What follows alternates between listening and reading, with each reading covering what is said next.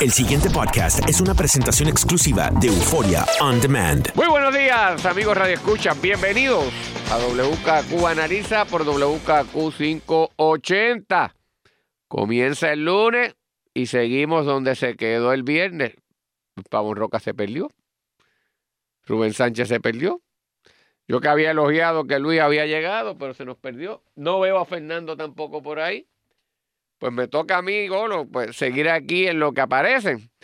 Pues digo que las cosas se quedan como están en este país. Llevamos prácticamente ya para de, dos a tres semanas, y concretamente una semana, eh, desde el estudio eh, que se publicó en el New England Journal of Medicine eh, sobre las muertes de María o relacionadas al huracán María en Puerto Rico y la discusión sigue igualito prácticamente como el primer día.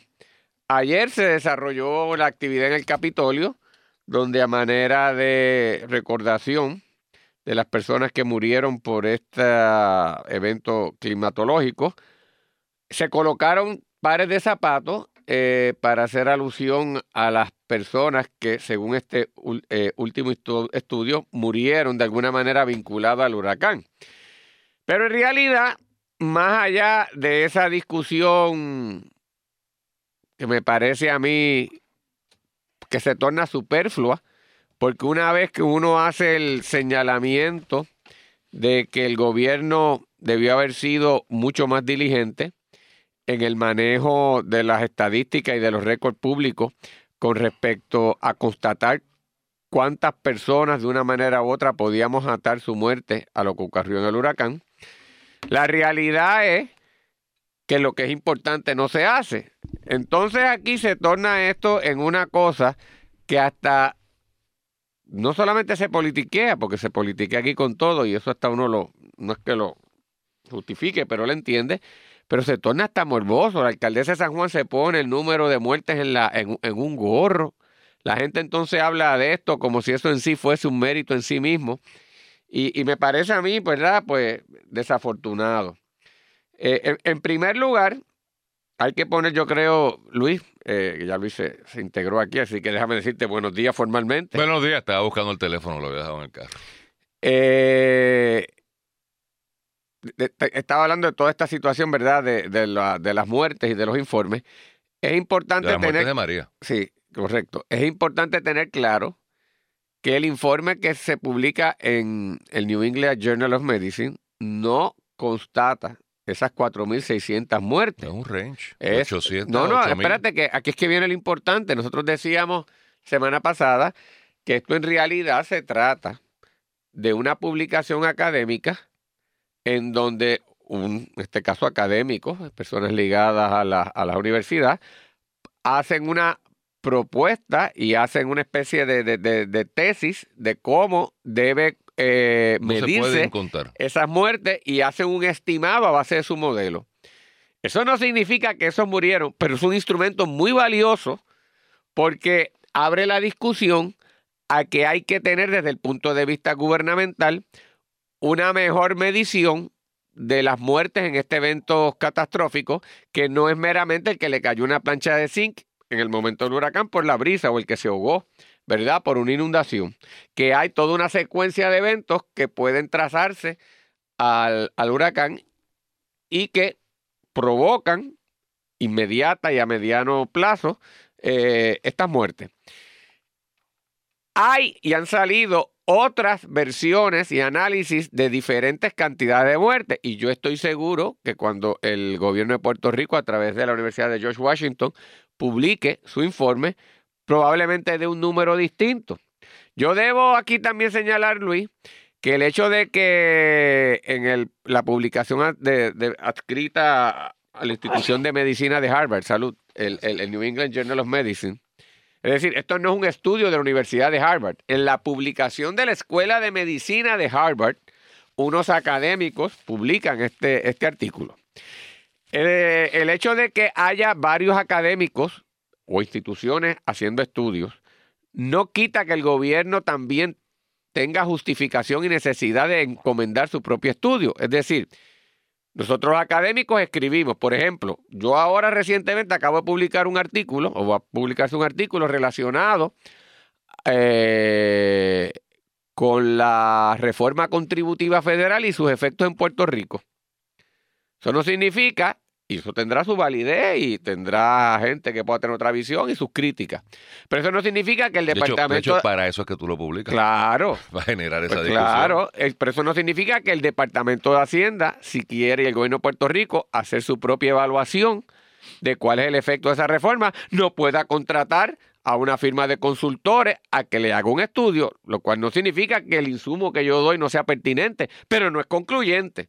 Así que con esto lo que quiero decir es que el debate no concluye. Ahora, Luis, lo que a mí me parece importante, y te lo dejo a ti ahí, es, lo habíamos, estamos de acuerdo tú y yo, la semana pasada, es qué se hace a la luz de que es obvio de que la estadística tradicional gubernamental no es suficiente y que, y que en este caso Pesquera no ha manejado esta situación, no es que no la ha manejado, es que la ha manejado de la peor manera posible. Pero ¿qué hacemos ahora? Entonces te quería traer a colación, veo que Harry Newman, el senador de, del Partido No Progresista, se ha dado a, entre otros, pero este sale hoy en la prensa de hoy en Metro, a la tarea de tratar de precisar en términos estadísticos del gobierno un, conteo de, de las muertes que uno puede atar a estos eventos. Y señala algo que también se había dicho, que uno de los problemas es que los médicos, eh, al certificar las muertes, ponían pues que murió por un problema cardíaco, pero la realidad es que prácticamente todas las muertes por un problema cardíaco, y no podían, y no se precisaba el evento que daba pie y provocaba el, ¿verdad? El, ataque o la condición cardíaca que finalmente es la que ocasiona la muerte, pero hay uno que lo precipita, que es lo que estamos tratando de ver. Y que iba a tratar de requerirle a los médicos que se ocuparan de esto. Y aquí es lo que yo te traigo, lo que, cómo podemos en la práctica tener unas, unas medidas y unas métricas de hacer esto efectivo, porque un médico que le llegue un paciente que se le muere allí, no le podemos requerir, o yo no sé cómo se le puede requerir sin que se afecte la labor que está dando allí, que haga también un estudio ya casi más de, de trasfondo eh, en, el, en el contexto social donde esa persona proviene para ver la condición en que se encontraba su familia o el vecindario donde estaba para identificar lo que pasó. Es decir, ¿cómo hacemos eso? Eh, yo creo que es el gran reto porque es lo que nos ayudaría en el futuro a estar mejor preparados. Pero lo que planteo simplemente es que un pobre médico allí, atendiendo varias urgencias, atendiendo crisis, con lo difícil que están los hospitales, yo no sé si es el funcionario que está en condición de hacer eso y por lo tanto tendríamos que identificar si es que hace falta ahora un andamiaje más grande para hacer eso, si eso se le va a requerir a los hospitales, si se va a requerir, quién lo va a pagar, si esto implica unos costos mayores de operación, si implica también algo para las aseguradoras y en última instancia para los usuarios del servicio de salud, que de alguna manera también lo tiene que sufragar. O sea, simplemente son cosas que se me ocurren en, esa, en esta discusión a la luz de lo que se ha presentado. Creo que no es tan complicado, Carlos, y creo que el senador anda con el olfato eh, bastante afinado. Aquí el problema fundamentalmente, por lo- y estoy tratando de ser lo más objetivo posible, es que como Pesquera no sabe lo que tiene entre manos, nunca impartió las instrucciones correctas o apropiadas, vamos a decir no correctas, apropiadas para poder tener los resultados que luego no tuvo. Que no le prestó yo creo que ni la atención, Luis, de lo que ameritaba. Bueno, sí, ¿verdad? fue- no, no fue- lo, no lo vio, punto. Oye, y lo, fue me- tan cínico que en un momento yo recuerdo que dijo a los medios, bueno, es que a mí me tienen que traer al muerto aquí para yo saber, no, no aquí físicamente, pero alguien me tiene que llamar la atención a mí de que fulano se murió. Y lo, lo, lo sigo oyendo eh, en esta emisora diciendo la misma tontería. O sea, bueno, pues sí, señor Pesquera, pues si usted lo que quiere es que cada ciudadano que entienda que su familiar murió por María, pues tal vez hasta lo debió haber dicho. Claro, la gente está en medio de la crisis, no tiene internet, porque lo oigo diciendo, no sé, había un número de internet, había una página de internet y había un número de teléfono. Mire, no había teléfono, no había eh, internet, no había nada. Carlos, el médico hace eso, eh, lo que pasa es que no necesariamente lo escribe, porque de- de- de- no pertinente como causa de muerte necesariamente. Me explico.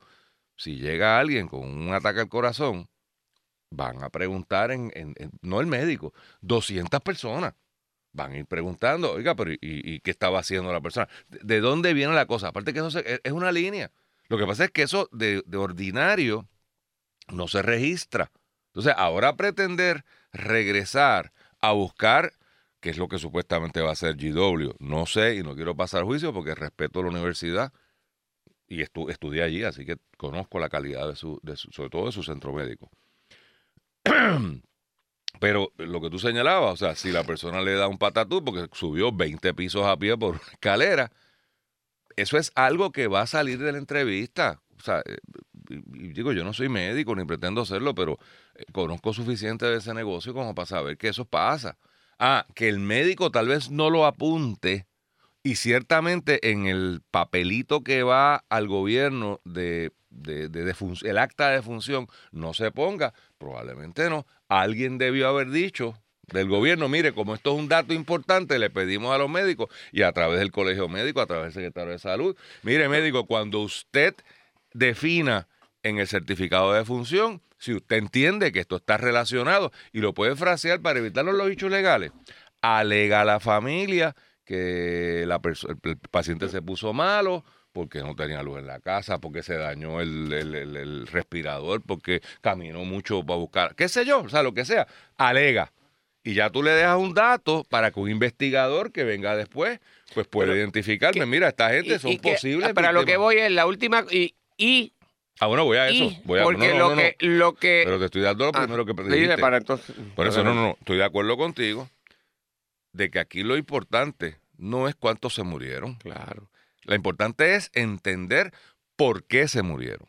Y segundo, no es por qué se murieron para decir, ay, el gobierno eh, eh, los mató. No, no, no, no, no, no, no. Es para que la próxima vez que venga un evento catastrófico, ver si de ahí podemos determinar cómo evitar que otros se mueran.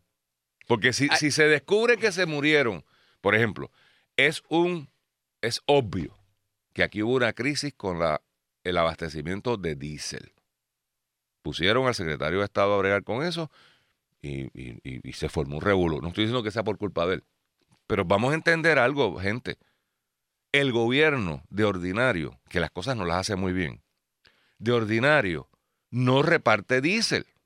Entonces es ilusorio pensar que vino un huracán, esbarató este país y ahora Olos Besoven, mi querido amigo Rivera Marín, va a ser experto en cómo montar una operación de repartir diésel. No, le tocó porque estaba parado allí, el, el que está al lado del gobernador, hay una crisis, pues dale y mete mano y mira a ver qué te inventa. Es así, no se puede criticar. No es una. Distinto a energía eléctrica, que se supone que son gente que saben lo que están haciendo. Digan, el gobierno ni para sus propios camiones, señores.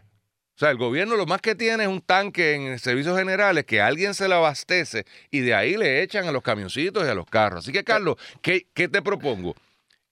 Está- empezó ya la temporada de huracanes. Tenemos un sistema ya pensado, habiendo aprendido los errores de María, de cuando venga la próxima María, ¿cómo vamos a repartir el diésel? Esa es la pregunta, porque para eso es que a mí me interesaría todos estos estudios. Si es un problema que murieron de los mil que murieron, por el número que sea, no me importa.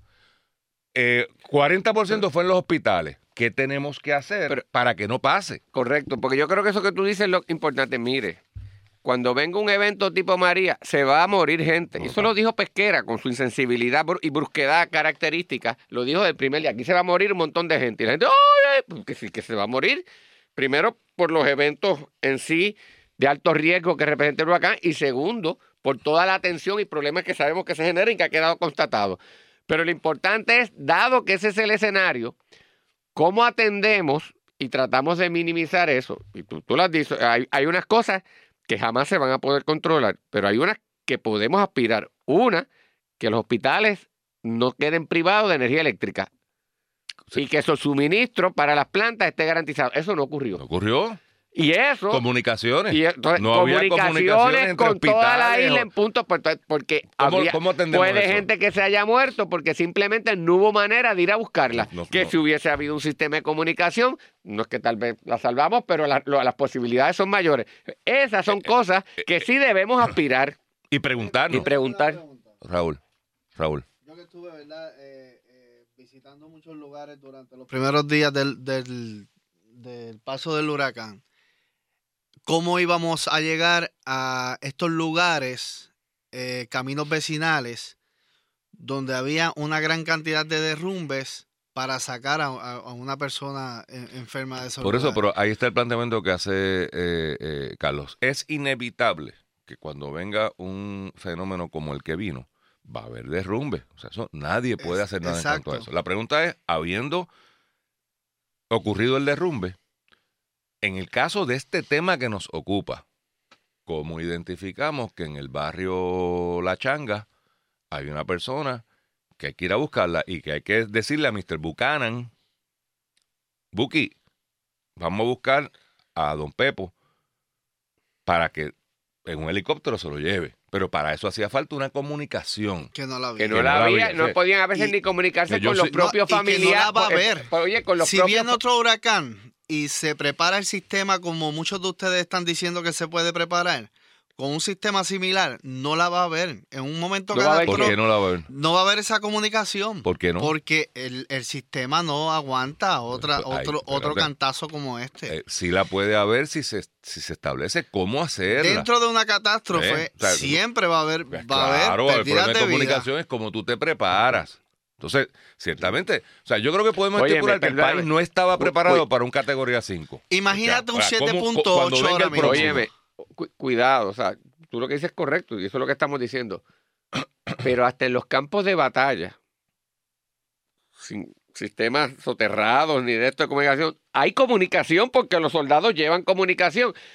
Y el gobierno tenía supuestamente sistemas que no funcionaron tampoco Ese, para comunicarse. Pues correcto. Pues tú tienes La gran que- cosa fueron los teléfonos satelitales. Que tampoco- el 80% no, no funcionó. no funcionó. Lo que pasa es que lo primero en todo esto, por ejemplo, yo cuando me preparé como CERT, eh, eh, esto es un grupo de ciudadanos que, que, pues, estamos preparados para, eh, para emergencia, atender a- emergencia. Lo primero que nos dice el, el, eh, que durante una catástrofe el, el gobierno no va a llegar los primeros, por, por lo menos Sí, las primeras no. 70, och- eh, 72 70 horas. 72 horas.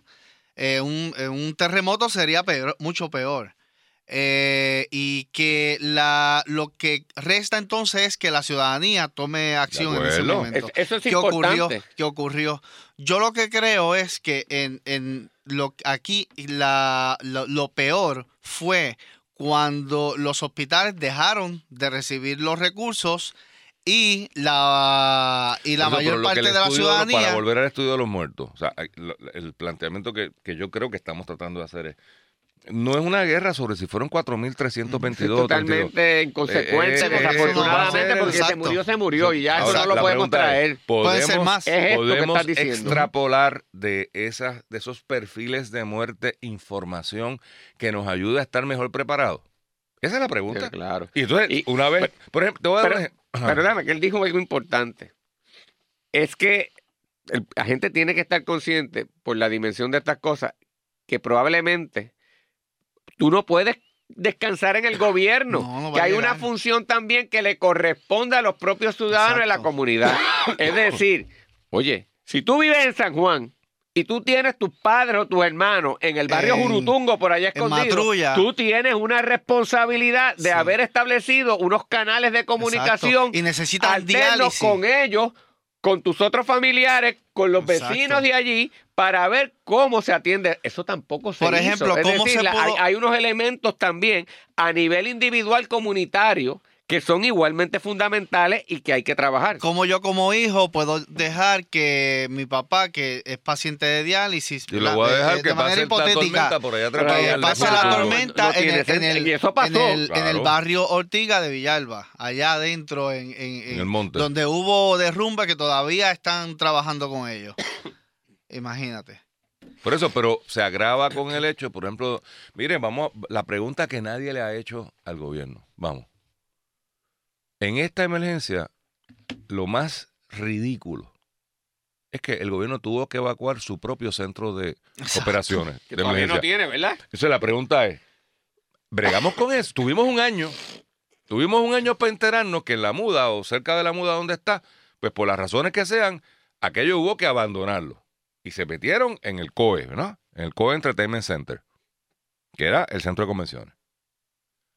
Hoy se arregló aquello, se identificó cuáles fueron los problemas, tienen solución, hay que abandonar aquello y hacer otro centro de mando en otro lado. O sea, este gobierno tiene un centro de mando hoy, que empezó la nueva temporada. Decenas de cuarteles de la policía quedaron bajo agua. Está bien, pero, pero yo te estoy hablando, o sea, si un cuartel de policía se, de nuevo, hay cosas que hay que adjudicarlas que no, no se podían prever. Pero el centro de operaciones para manejar una emergencia es algo que se planifica por alegados expertos. Tan pronto como esa emergencia se cayó. Entonces, tan pronto se la, la primera emergencia, se escocotó. Bueno, pues, pues habrá que ver quién fue el jíbaro que recomendó aquel- hacer aquello allí. Pero la pregunta, de nuevo, a mí no me... Es que yo, yo trato de pasar la vida sin mirar para atrás. Sí. O sea, ya sabemos que el centro se escocotó. Hubo que cerrarlo. Hubo que invadir el centro de convenciones y estar seis meses con una estructura que debería generar mucho dinero inoperante. Bueno, generó dinero porque FEMA lo pagó. Pero ya. ¿Y qué vamos a hacer? O sea, es que de ahora para abajo, cada vez que hay un huracán, nos vamos para el centro de convenciones. o sea, ese. O, y, y- y pregunto- Habría mucha gente que no tendría problema No, con y. No, no, y- yo y sé me, que pre- y me pregunto eh. yo, oye, y lo fácil que ha sido eh, para Siria, un conflicto, eh, el conflicto de Siria, ¿verdad? Le- eh, organismos internacionales llevar el conteo de muertos Mira. en- de la guerra civil en Siria y lo difícil que ha sido para Puerto Próxima Rico. Que, pregunta. espérate, Oscar Poder Serrano me dice que, que anunciaron que vuelven para el mismo sitio en la muda y que lo anunciaron. Están allí, sí, siguen ¿De allí. verdad? Sí, van a seguir allí. Pero- Ay, bendito. Vamos No, a- vamos break, vamos break. Inclusive las oficinas de FEMA allí también. Bueno, pues, pues veremos a ver qué pasa en el próximo. El pasado podcast fue una presentación exclusiva de Euphoria On Demand. Para escuchar otros episodios de este y otros podcasts, visítanos en euphoriaondemand.com.